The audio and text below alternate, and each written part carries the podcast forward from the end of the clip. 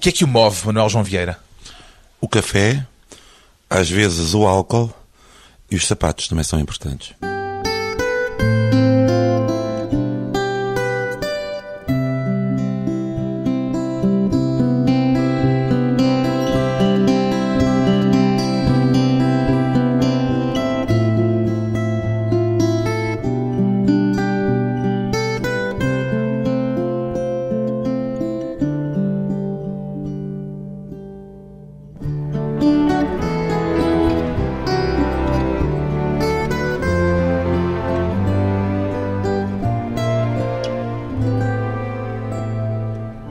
Manuel João Vieira, 48 anos, pintor, escultor, músico, político, ator, cantor, compositor, escritor, palhaço, designer, realizador, performer, empresário, coreógrafo, visionário e xamã. Tem tempo para isto tudo, Manuel João Vieira? Eu faço umas reparaçõezinhas em minha casa também de rádios e televisões. Isto está tudo na sua definição pessoal como candidato ou pré-candidato presidencial. São designações dadas a si próprio por si mesmo. Bem, eu tenho uma equipa que trata dessas coisas, como é óbvio, não posso tratar Um de staff. Não se diz equipa, diz staff. Pois é, seja lá o que isso for. E tem tempo para isto tudo ou não? Não, o tempo, na realidade, neste momento, é como aquele comboio que avança quando estamos presos nos carris. E- TGV? Não, eu prefiro aqueles comboios a vapor antigos.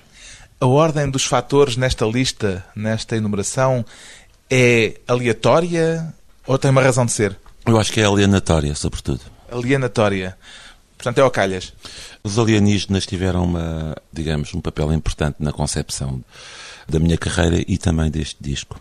Foi abductado. Digamos que existe uma contaminação vertical entre o mundo real e o mundo irreal.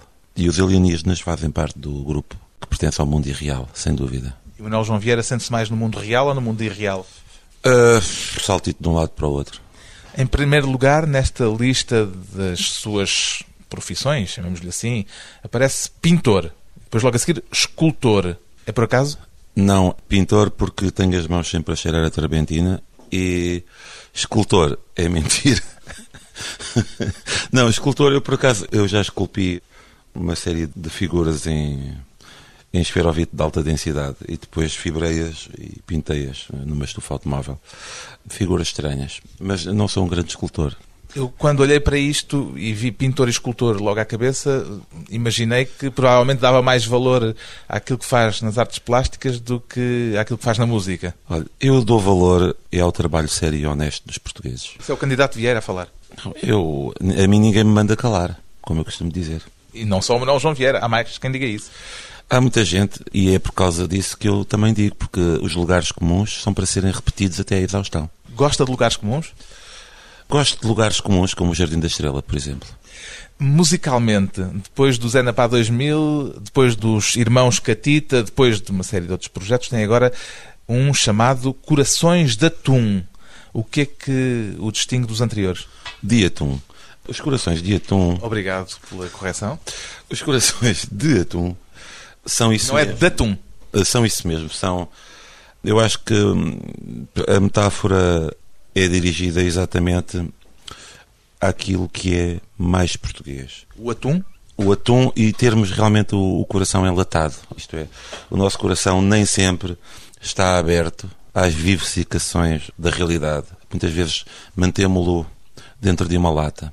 Um bocado como o homem de latão do feiticeiro de Oz. Há sim muitas referências culturais, portanto, E por trás disto, isto não é por acaso. Nada disto é por acaso. A pesca, portanto, também tem sido uma faina que infelizmente tem sido abandonada pelos nossos governantes, mas o, o senhor Aníbal diz muito bem que temos que voltar ao mar. Está a referir-se ao Presidente da República. Sim, o senhor Aníbal Cavaco. Podia ser o Sr. Aníbal lá de alguma mercearia perto de sua casa. Uh, Aníbal, grande conquistador cartaginês, por exemplo. Leva-se a sério, Manuel João Vieira? Ouça, isto não é uma questão de seriedade. Quando se faz um trabalho desta natureza, temos que nos levar a sério. E porquê? Porque queremos que nos comprem o trabalho. Ora, se nós temos um trabalho que custa dinheiro, as pessoas associam o gastar dinheiro em alguma coisa a alguma seriedade.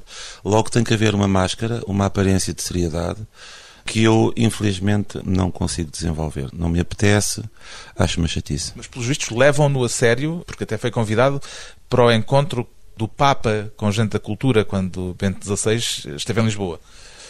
Sim, sim. Eu... O que é que o levou a aceitar o convite?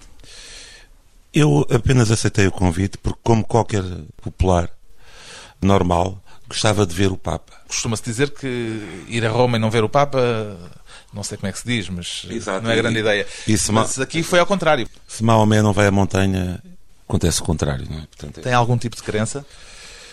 Sim, acho que tenho, mas não sei bem qual é. Isto é, não a posso definir por palavras, visto que considero que as crenças, quando são profundas, são difíceis de definir por palavras e é por isso que eu faço arte. Acredita na arte que faz? Sim, em quase toda. Quase toda? Sim. A musical está incluída? Eu acho que a musical está incluída, embora seja de uma ordem diferente. Pertence a uma organização mental diferente. Diferente da, da pintura, por exemplo? Por exemplo. E de outro tipo de arte? Faz mais qualquer coisa para além da música, do que pinta? Basicamente há... Algo mais a que chama arte? Basicamente há duas espécies de arte. Há arte que se faz a partir de um, de um impulso interno. De qualquer maneira existe uma aprendizagem e uma formação, mas existe uma espécie de, de impulso e de, de, lógica interna que é mais forte do que o diálogo com a realidade e existe outra que nasce do diálogo e da crítica à, à realidade. E eu tenho essas duas vertentes, pelo menos nas artes plásticas. Em relação à, à música, eu não faço música clássica, eu faço música ligeira e, portanto, tento ser um pouco mais ligeiro em relação à música. Mais ligeiro ainda do que a música ligeira? Não pesei ainda, exatamente. Não existem ainda balanças para isso. Nos anos 80, fundou o movimento homeostético, quando frequentava o curso de Belas Artes, juntamente com Pedro Proença, com o Xana, com o Fernando Brito. Essa vertente de artista plástico tem alguma coisa a ver com a atividade musical? Bem, surgiram mais ou menos ao mesmo tempo. Eu acho que existem alguns paralelismos entre as duas atividades. Em termos de atitude, em termos da atitude irónica. Dadaísta? Pós-dadaísta, em relação ao meio cultural português. Eu acho que. Como é que caracteriza o meio cultural português, já agora assim, entre parênteses? Está em franca evolução. É como eu o caracterizo por exemplo, um dos eh, seus companheiros do movimento homeostético, o Fernando Brito, continua a ser eh, seu companheiro escrevendo letras para algumas destas canções. Sim, e não só, nós estamos juntos num grupo chamado Orgasmo Carlos, que é um grupo de arte contemporânea, em que eu basicamente inventei um artista contemporâneo que não existe. E nós temos uma regra quando intervimos nesse grupo, que é todas as obras que fazemos são o mais possível deslocadas do nosso estilo ou da nossa marca habitual. Isso é uma regra. Isso foi interessante porque me obrigou a trabalhar em técnicas diferentes e suportes diferentes. A regra é contrariarem aquilo que é natural a regra, que fazia. A regra é não sermos reconhecidos. Portanto, mudarmos de máscara. E para isso mudarmos de técnica, mudarmos de marca, mudarmos de, de tudo aquilo que nos caracteriza como impressão digital, gráfica, etc. E o Orgasmo Carlos é uma espécie de hidra com várias cabeças, constituído pelos vários eh, membros desse tem grupo. Sido, tem sido. É, é um, como diz o Queiroz, é, é um povo. Nunca se sabe onde é que está a cabeça. Explique-me lá agora o que é que são os Corações de Atum, musicalmente. Musicalmente, os Corações de Atum são um grupo de jazz. Os músicos são músicos que tiveram todos uma formação no Hot Club isto começou por ser a adaptação de músicos que têm essa escola a alguns temas que tinham sido feitos para uma edição de um disco para o segundo Galarza e isso foi-se transformando a pouco e pouco e, e comecei a compor algumas canções que tinham mais a ver com as canções da Broadway que depois são usadas pelos músicos de jazz para improvisar e para outras coisas. Também há uma canção em que se explica o que são os corações da tum, mas noutros termos, como, por exemplo, o beber rum em jejum e coisas do género. Essa canção é antiga. Associa-se esse, esse nome a um determinado tipo de alcoolismo patético. Também tem a ver com aqueles corações desiludidos e que se acabam por afogar e conservar em álcool, não é? É autobiográfico? É álcool biográfico. Álcool biográfico, Corações de Atum. Corações de Atum encharcam-se em rum, bebem em jejum, pedem só mais um, corações de atum. Naufragam a vida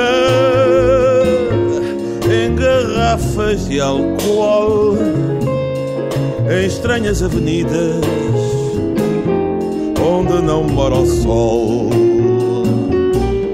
Corações de atum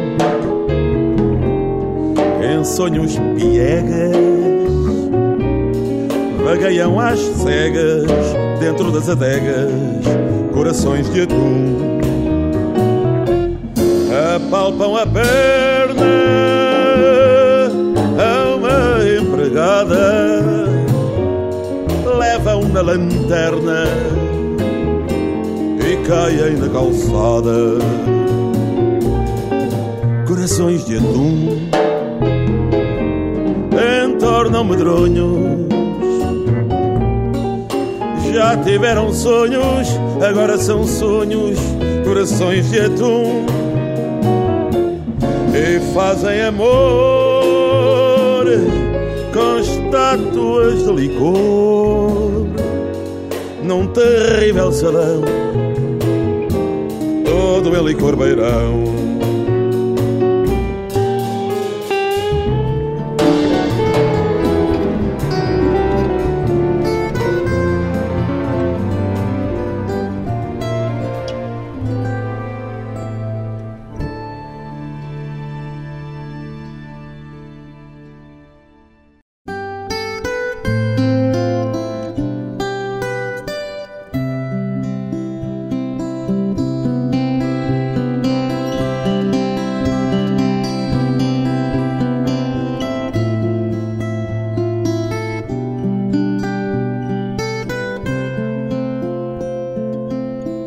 regresso à conversa com o músico, o artista plástico e pré-candidato presidencial Manuel João Vieira, já ouvi a seu respeito opiniões tão antagónicas como a de que o Manuel João Vieira é um gênio e a de que o Manuel João Vieira é uma fraude. Qual das duas estará mais perto da verdade, Manuel João Vieira? Provavelmente as duas estão perto da verdade como outra qualquer.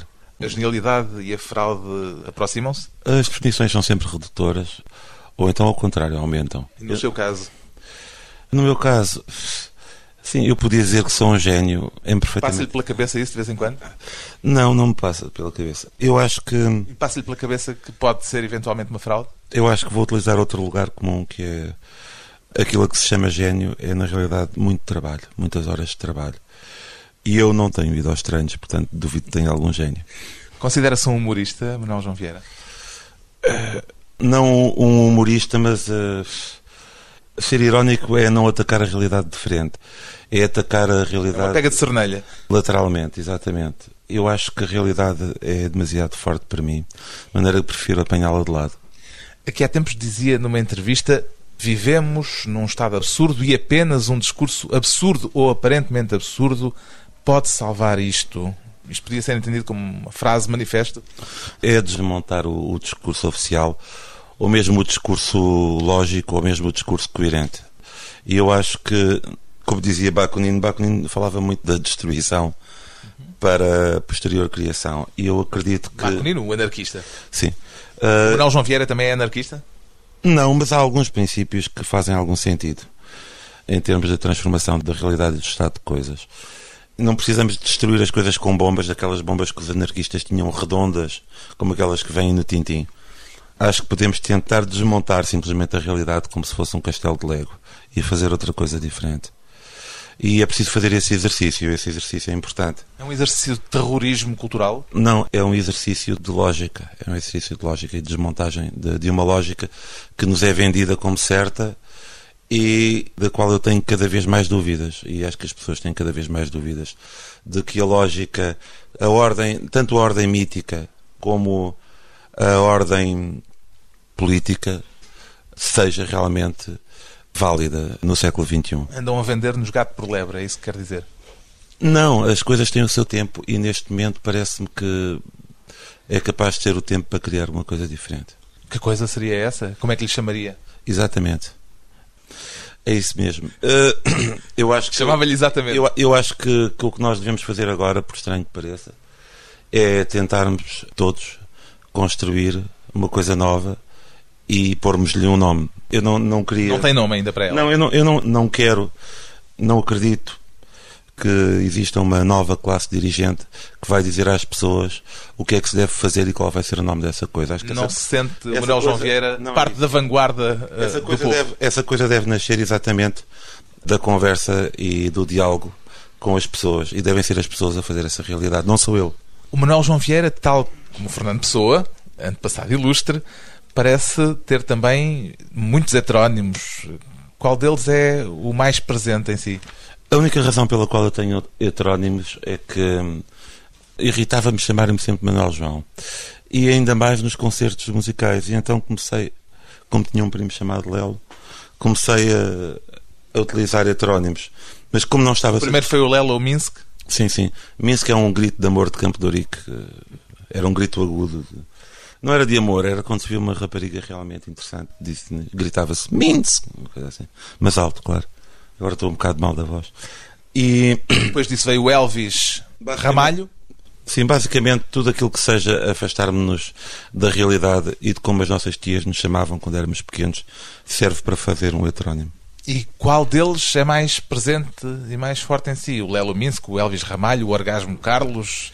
Uh, o candidato Vieira e o Orgasmo Carlos neste momento têm tomado a dianteira por algumas associações lógicas, um por ser um- uma espécie de símbolo de um artista contemporâneo de província e outro por ser uma espécie de Carlos Menem português, mas com ideias. E sem patilhas.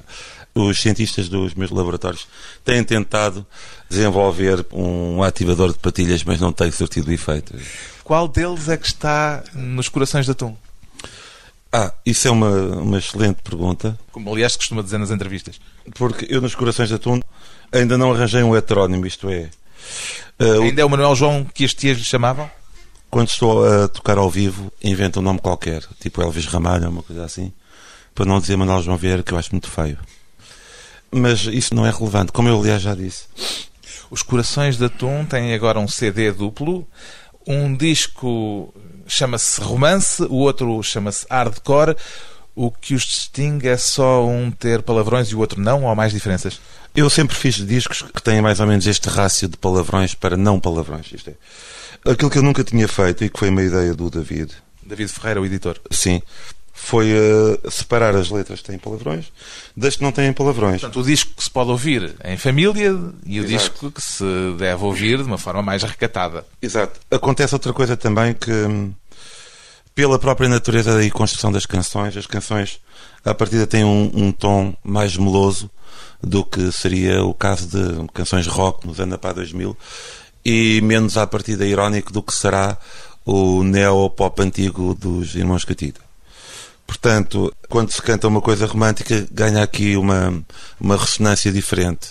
E as coisas parecem eh, adquirir um sentido mais direto. No entanto, se formos a verificar, não é assim tão diferente como isso. Em cada uma das partes tem uma canção dedicada à possibilidade de enriquecer. No hardcore chama-se Euro Milhões. No romance chama-se Quando Eu Ganhar o Totoluto. Costuma jogar?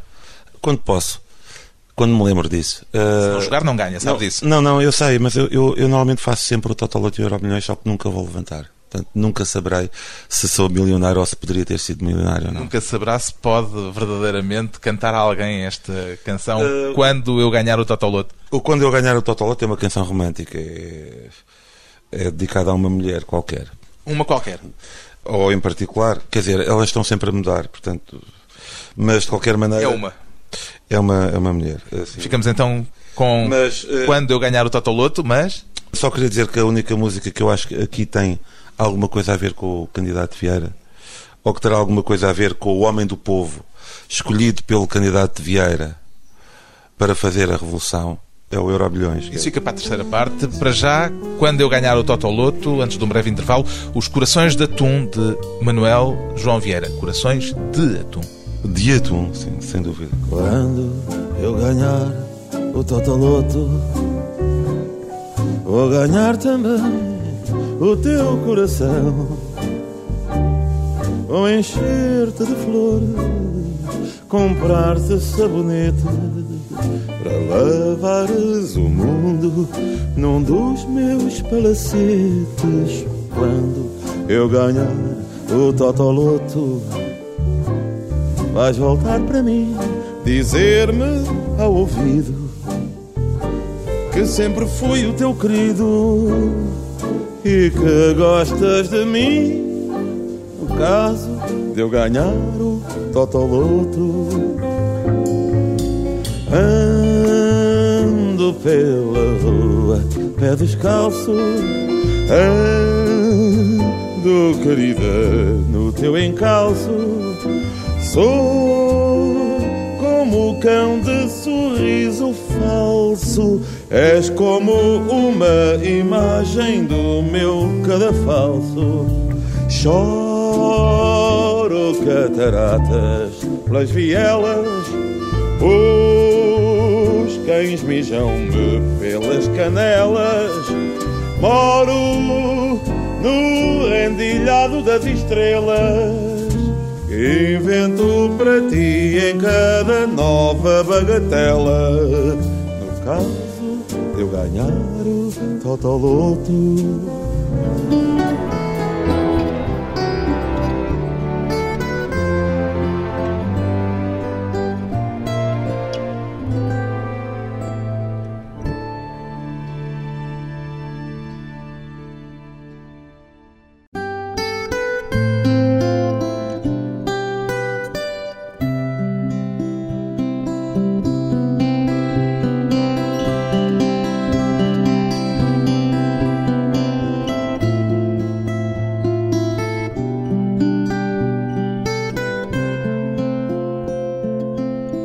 Convidado hoje para a conversa pessoal e transmissível Manuel João Vieira, músico, pintor e pré-candidato presidencial.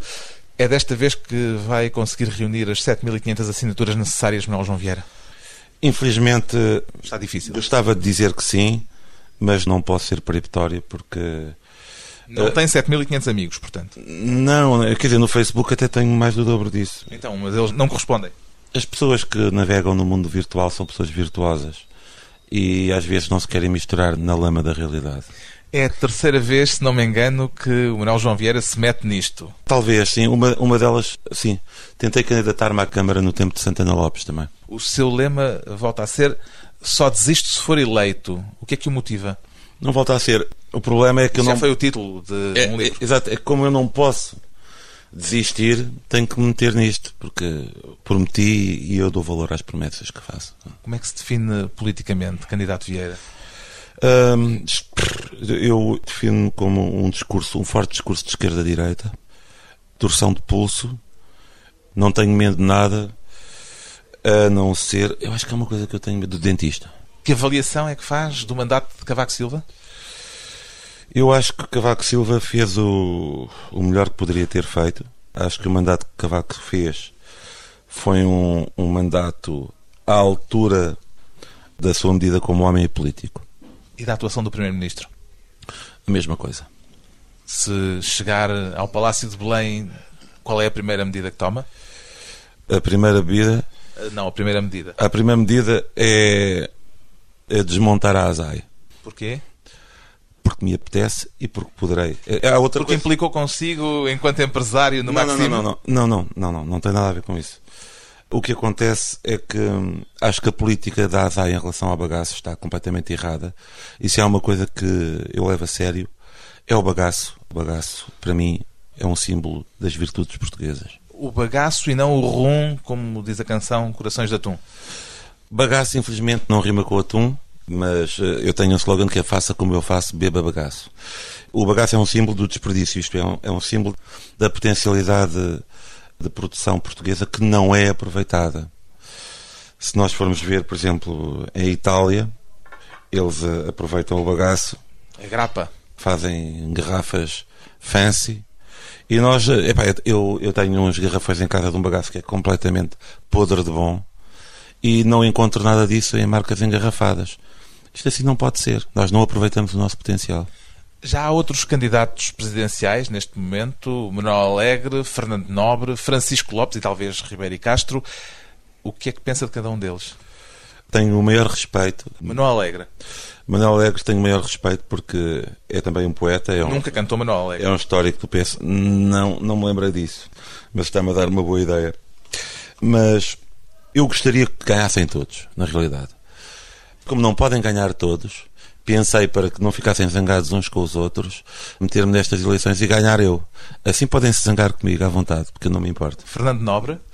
O Fernando Nobre, eu acho que ele tem uma atitude, como o nome indica, nobre, em relação à política. Tem também alguma estrutura organizacional, que é importante. Mas realmente aqui a eleição vai se disputar, se eu não estiver metido nisso, não é? Entre o Aníbal e o Manuel. E eu creio que é pouco. É pouco. Por isso sente-se chamado a esta corrida eleitoral? Sabe, eu estava numa longa travessia do deserto. Não há bagaço no deserto? O deserto metafórico não precisa de ser o deserto físico. O deserto mental, o deserto de ideias. Não, pode ser também uma selva amazónica. O deserto no sentido do isolamento em relação ao resto da humanidade. Sim, isso sim. E sentiu-se chamado?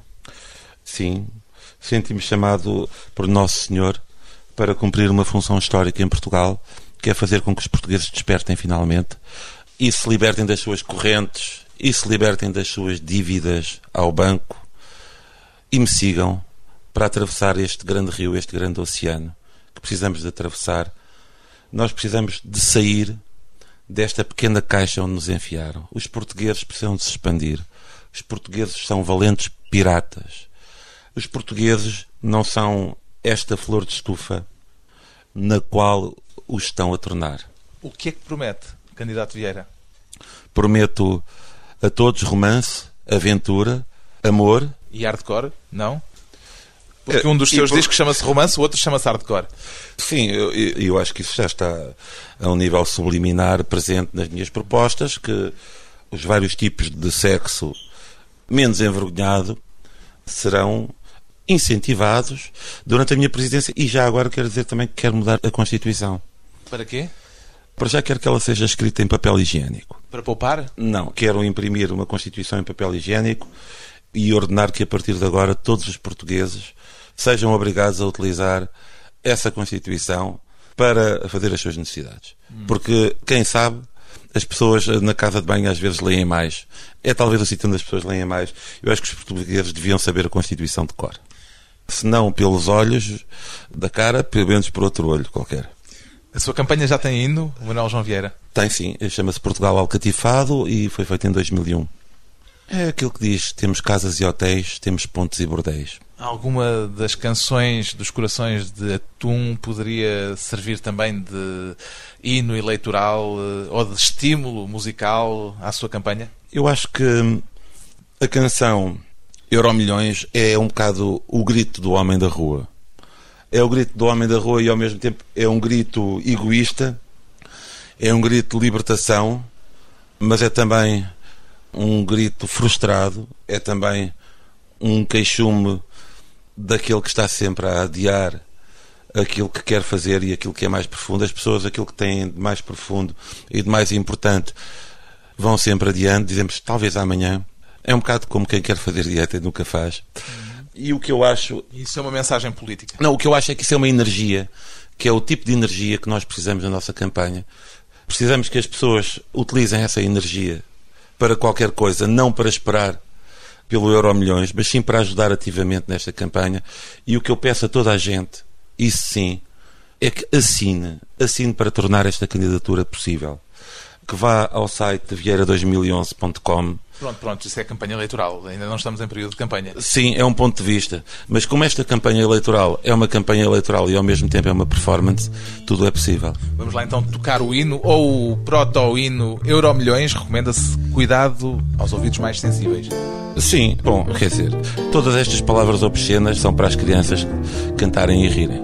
Quando eu ganhar o Euromilhões, vou tratar os outros como anões quando tu me vires com o topo da gama, chupas minha pichota, bates punheta da mama. Sei que vou ganhar, sei que vais chupar As minhas mulheres vão partir o coração.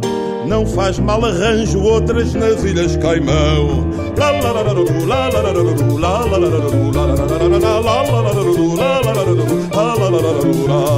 Euromilhões, a música de Manuel João Vieira nos corações de Atum.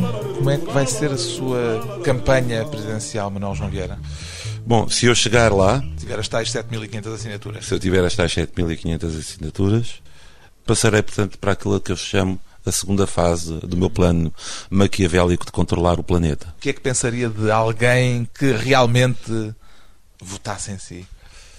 Pensaria que é um- uma pessoa que está desiludida com o sistema político mundial. Pensaria que é alguém que está descontente com a ordem económica mundial.